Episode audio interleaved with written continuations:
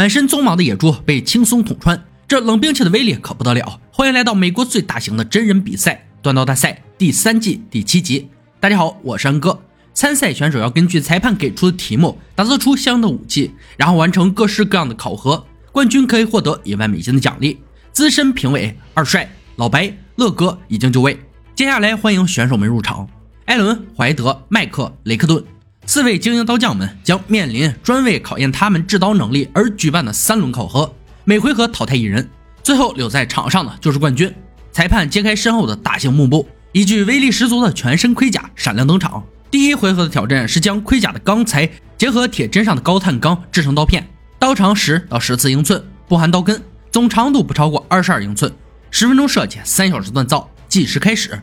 盔甲由板厚十八毫米的纯钢打造，很薄。最困难的步骤应该是堆叠焊接钢片。雷克顿在设计美式风格的短刀，尖端有很好的穿透力。麦克要打造刀身内弯刀尖上扬的刀片。作为一个刀匠兼动画制作人，设计是他的强项。怀德采用了有水滴石刀尖的砍刀，可穿刺，可削切。艾伦就厉害了，他设计了四种样式，拿到金属后再决定要打造哪一把。设计完毕，锻造开始。雷克顿拿了一片腿甲放在铁砧上整平，随后切割成小片，焊接成一个小坯。要先熔铸出钢坯，看是否够用。艾伦把高碳钢切开，然后将盔甲的钢材在中间利用焊接重组。只要成功，那做出的刀身绝对没问题。麦克的选择正相反。他要用盔甲把高碳钢包裹在中间，焊接过程不是很顺利，末端有部分崩开。老白指出，用焊接解决问题是没用的，如果一开始没焊好，再多焊剂也白扯。怀德手上有三片盔甲的钢材，他的做法是将其剪开后折叠在一起重铸，看来是想要做类似大马士革钢的刀身。时间很快过去一小时，乐哥观察完雷克顿的铸造速度，反观再来看艾伦，顿时觉得慢到不行。他刚选好刀型，开始锤钢坯。二人一对比，就好像是在龟速赛跑，差别很大。锻工坊的热度很高，导致怀德有些脱水。如果不及时调整好身体状况，那这位年轻人恐怕就要和比赛说再见了。麦克磨平了小钢坯边缘，检查焊接是否成功，很不错。一旦量尺发现长度不够，得赶紧想办法解决。速度巨快的雷克顿进入了淬火环节，看表情就知道结果不尽如人意。刀身很弯，他要趁着冷却前再用虎钳整平，风险很大。好在他没有赌输，虽然修复的并不完美，但比之前要强很多。怀德此时也对刀片进行了热处理。评委组眼见他把温度不足的刀放进淬火油，这孩子弄出来的武器八成得硬度欠缺。时间一分一秒过去，艾伦的速度不够他完成所有工作，只能硬着头皮给刀身进行淬火。结果底部出现了焊接瑕疵，时间仅剩两三分钟，只能打磨一下碰碰运气了。裁判的十秒倒计时结束，所有机器关闭，刀匠们也纷纷停手。轮到评委组检视成品了。雷克顿的短刀率先上场，刀背很不错，磨痕看起来也很棒。麦克的内弯上扬刀紧跟着登场，焊接看起来很整齐，长度也刚好够用，表现很好。怀德的剁刀就不太完美了，刀背有裂痕，硬度不太够。最后是艾伦的粗犷风格刀，设计还算过关，但有焊接剥离。评委们需要进一步探讨，决定本回合结果。雷克顿的短刀步入晋级名单，麦克的问题是刀身瑕疵没有磨掉。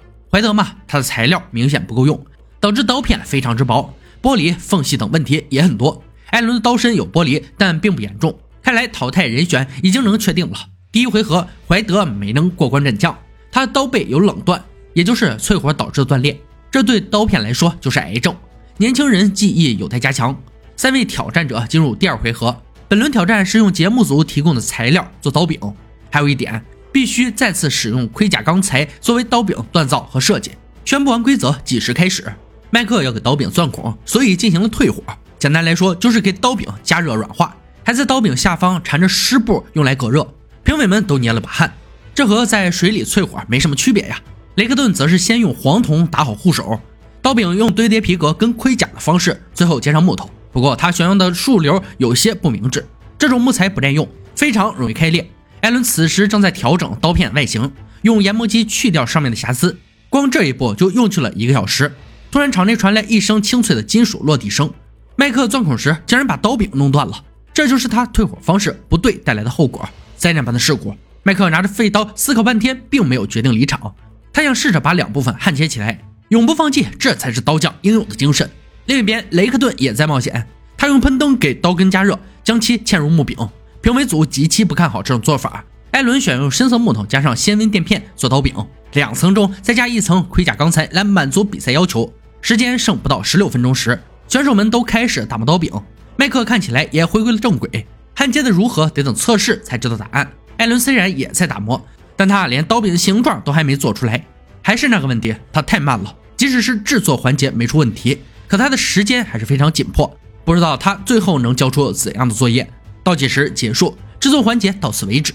首先将由二帅进行强度测试，他会穿刺钢片来检测刀尖的耐用度。艾伦最先上场，刀子立在钢片上，用锤子敲击刀柄，刀尖与刀片都没有出现问题。麦克紧随其后，一锤子下去，刀尖刺入钢片。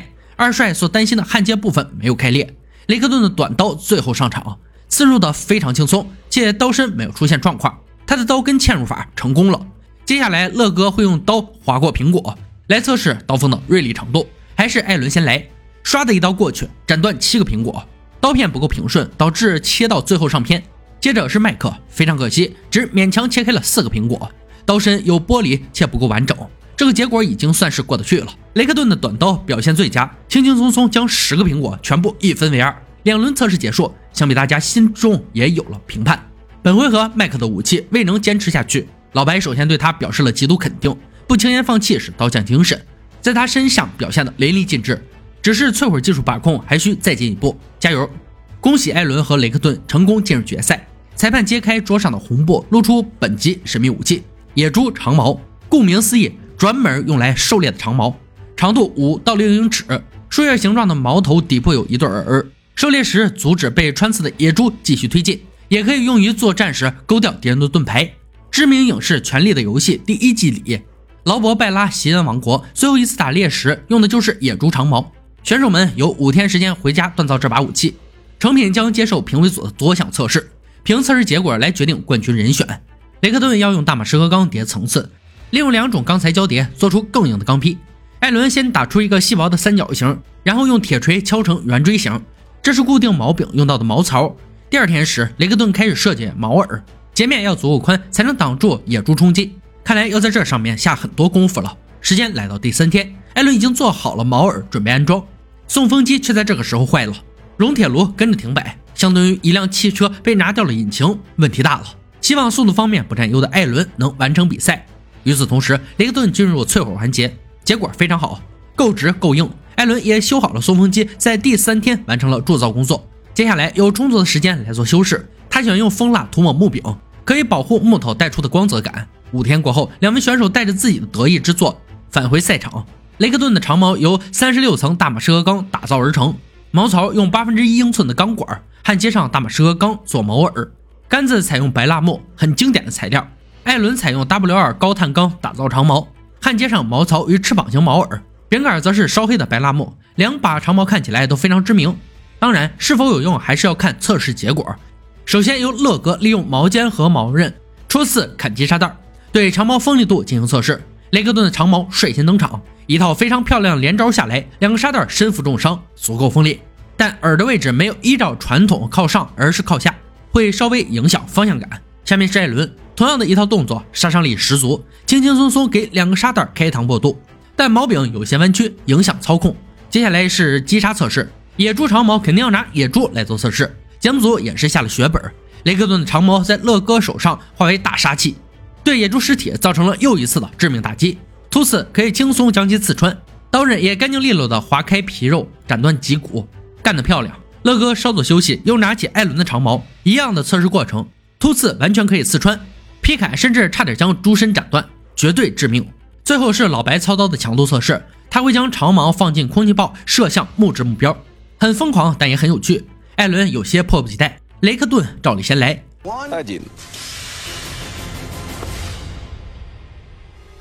可以看到长矛大约刺入了四英寸，矛身没有任何损伤。接下来是艾伦，刺入深度同样差不多四英寸，矛身非常结实。二人的长矛设计方面各有千秋，评委组纠结了好一会儿才做出最后判决。本集的千锤百炼冠军属于艾伦。雷克顿的矛耳是垂直的，视觉上不容易判断刀刃的位置，导致武器有点难操作。刀片形状不是树叶形，底部没有加宽。一是不符合历史，二是安全性有待考究。武器是好武器，但没有艾伦的那满分高，所以本集的冠军头衔和一万美金将由艾伦带走。以上就是锻刀大赛第三季第七集的内容。本集首次出现狩猎为主的冷兵器野猪长矛。群体性狩猎是欧洲从中世纪以来流传的重要文化和体育传统，同中国近代之前的王朝一样，这种狩猎活动兼有体育运动和军事训练的目的。野猪狩猎肯定应该用野猪长矛来完成。野猪长矛也称重猎矛，矛柄具有比大多数矛更厚、更结实的特点，长度比标准的军用长矛短多，长度一般不会超过两米。多少世纪的狩猎实践证明，野猪毛的设计能够最大限度地发挥毛的效能。使猎手更安全的出招。棕熊、野猪这类皮糙肉厚的猎物，挨上一毛绝对难逃厄运。好了，今天解说到这里吧，我们下期再见。